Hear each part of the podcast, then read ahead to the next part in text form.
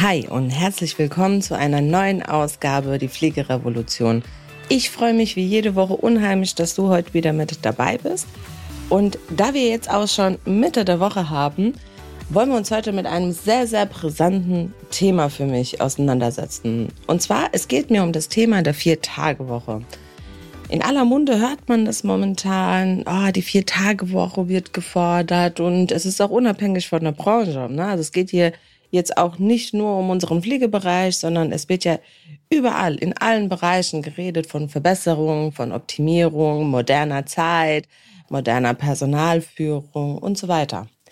Spannend finde ich dabei diese Aussage der Vier-Tage-Woche, denn was bedeutet diese Vier-Tage-Woche? Das bedeutet, ich möchte für selben Lohn weniger arbeiten, ich möchte mehr Freizeit, ich möchte die sogenannte Work-Life-Balance oder, oder, oder.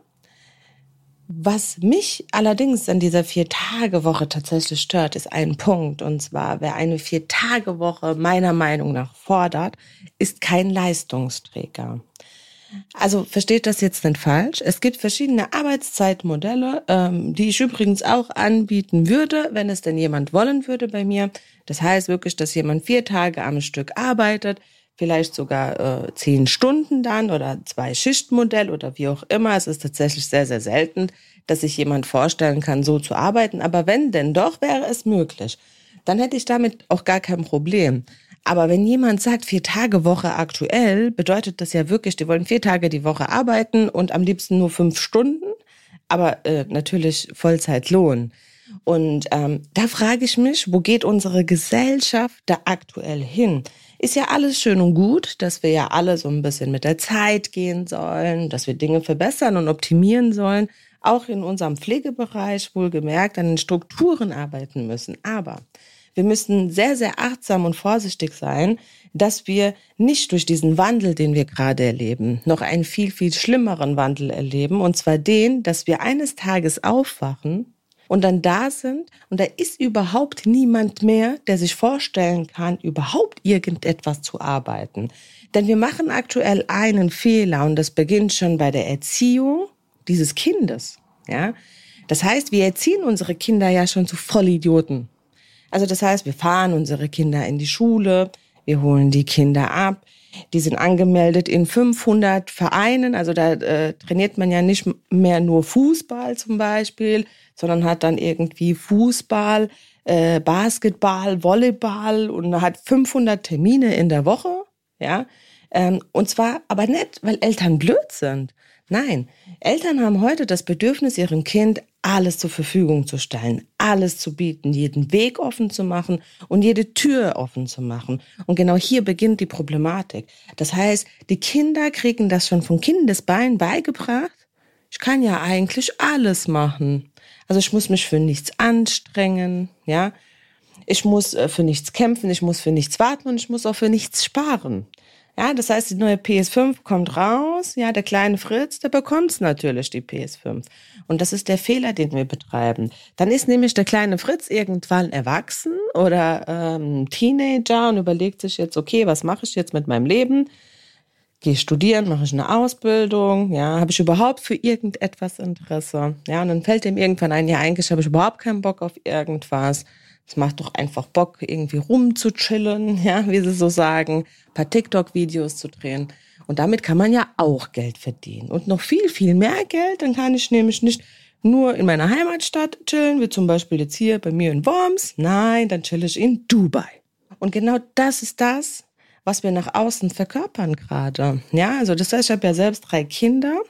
Warum sollte mein Kind jetzt einen Ausbildungsplatz suchen oder studieren gehen, um einen anderen Beruf zu lernen. Wenn meinem Kind doch signalisiert wird, dreh doch paar TikTok-Videos, ja, die gehen viral und du fängst an, mit irgendwelchen Videos dein Geld zu verdienen. Und dieses Geld ist so absurd hoch, ja, dass du gar nicht in der Lage bist, das in irgendeinem normalen Job zu verdienen. Ist ja logisch. Also, warum sollte ich denn einer Tätigkeit nachgehen? So. Und jetzt hast du diejenigen, die ja eigentlich schon in dieser Spirale gefangen sind, einer Berufstätigkeit, so nenne ich das mal, ja. Und die werden ja immer unzufriedener. also auch in der Pflege, ich muss ja ehrlicherweise sagen, es ist nicht immer nur das System. Natürlich haben wir ein System in der Pflege, was grottenschlecht ist. Es ist wirklich grottenschlecht. Ja, ich will das überhaupt nicht irgendwie in Frage stellen. Aber wir haben aber auch Menschen, die in der Pflege arbeiten, die meiner Meinung nach rausgeschmissen gehören. Die gehören da gar nicht hin. Ja, weil die verbreiten so eine Unruhe. Die haben überhaupt keinen Bock, morgens aufzustehen die haben keinen Bock, irgendwas zu machen. Und hier rede ich jetzt nicht davon, dass das Menschen sind, die vielleicht womöglich verheizt wurden, die jetzt schon das vierte Wochenende arbeiten oder so, sondern nein, es gibt tatsächlich auch Betriebe, ja, das muss man auch fairerweise sagen. Es gibt Betriebe, genauso wie AC, die wirklich sehr motiviert sind und sehr bedacht drauf sind, den Mitarbeiter Perspektiven zu geben, sie nicht zu verheizen und die genauso da draußen kämpfen, um das, was möglich ist im Betrieb, so anzupassen, dass man dem Mitarbeiter diese Wertschätzung entgegengeben kann, dass er sich eben nicht kaputt arbeiten muss. Und hier ist dann halt auch der Unterschied. Deswegen sage ich Menschen, die jetzt aktuell eine Vier-Tage-Woche fordern. Ich meine, wenn ihr diese Menschen mal beobachtet, guckt sie euch an, was sind das für Menschen? Was sind das für Menschen? Das sind Energiezombies. Das sind wirklich, das sind Energiezombies. Also Menschen, die über sowas reden, ja, die verbreiten ja schon negative Stimmung. Genau aus diesem Aspekt, weil sie eigentlich gar keinen Bock haben, irgendwas zu machen. Ja, und das heißt, die ziehen dich ja automatisch runter. Ihr wisst ja, wir haben in unserem Kopf die sogenannten Spiegelneuronen. Das heißt, wir kopieren das ja automatisch, zieht dich ja runter. Ne? Also wenn dir jemand sagt, oh, du, eine Vier-Tage-Woche, das haben wir verdient, aber zu gleichem Lohn. Und dann wirst du ja innerlich aufgewühlt, du denkst vielleicht erstmal auch gar nicht drüber nach und bist schnell derselben Meinung. Das Problem ist, dass alles, was entstanden ist auf dieser Welt, egal ob wir uns jetzt Deutschland angucken oder wenn wir jetzt einfach mal einen Blick nach Dubai werfen, Dubai ist ja wirklich, das explodiert ja, da, da, da schießen ja Hochhäuser aus dem Boden und du fragst dich, wow, ja. Teilweise entstehen die irgendwie in acht Wochen, in zwölf Wochen, ja.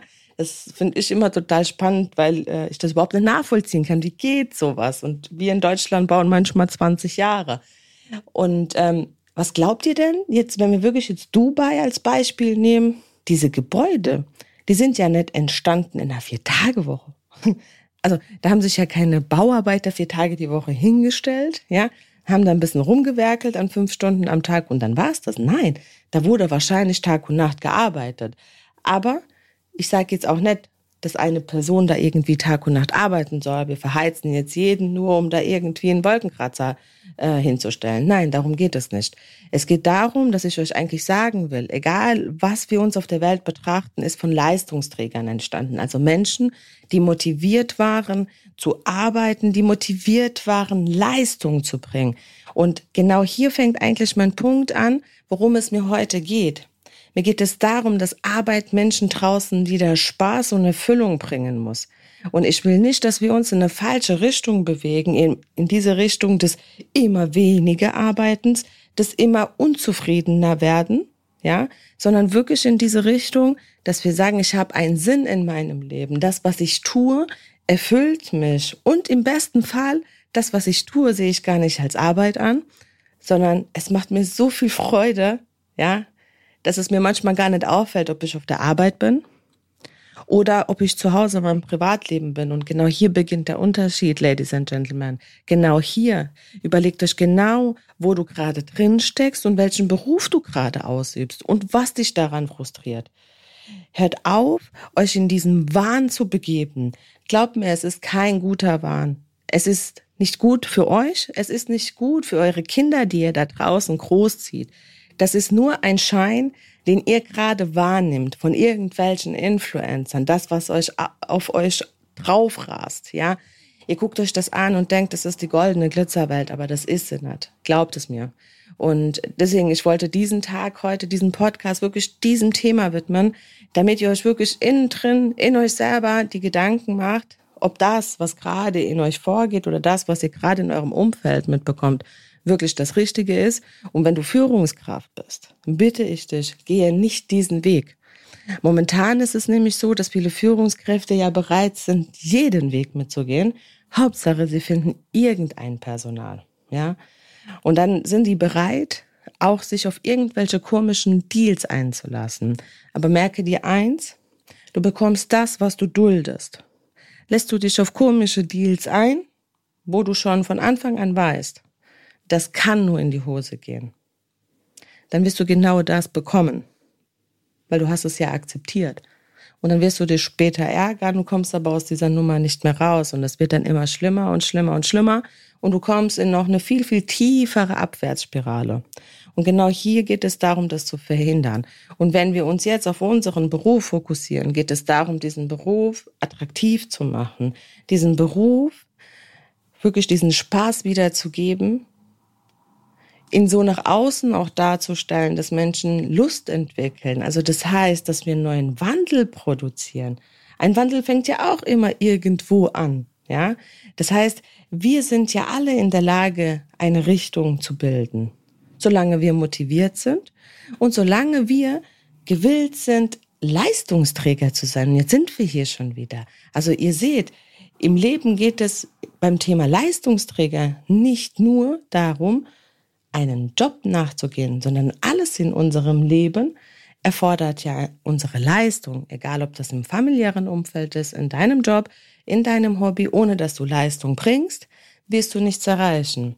Und wenn wir so weitermachen, wie das gerade anfängt, und wenn wir das über die Generationen anfangen weiterzugeben, werden wir wirklich in ein paar Jahren, vielleicht in 50 oder 100 Jahren, eine Menschheit hier haben, die wirklich nicht mal in der Lage ist, selber zu atmen. Also wir werden Menschen auf die Welt bringen, die ja schon mit dem Sauerstoffgerät zur Welt kommen, gefühlt, weil sie das auch nicht mehr können. Sie haben verlernt, Dinge selber zu tun, weil es wurde immer übernommen und es wurde immer gemacht. Deswegen, ich hoffe, ich konnte dir heute einen kleinen Impuls in diese Richtung senden. Ich freue mich über eure Kommentare, was ihr über dieses Thema denkt, der Vier-Tage-Woche, der Leistungsbereitschaft aktuell in der Welt und was wir verändern können, vor allem in der Pflege, damit dieser Wandel für uns alle gelingen kann. Für heute wünsche ich dir einen wunderschönen Tag und ich hoffe, dass du heute deine Stimme für die Pflege erheben kannst und dass sie gehört wird und dass du heute weiterentwickeln darfst und dass du mit deinem Team diesen Weg gehen kannst, den du in deinem Bereich für richtig hältst. Ich danke dir fürs Zuhören und wir hören uns in der nächsten Woche.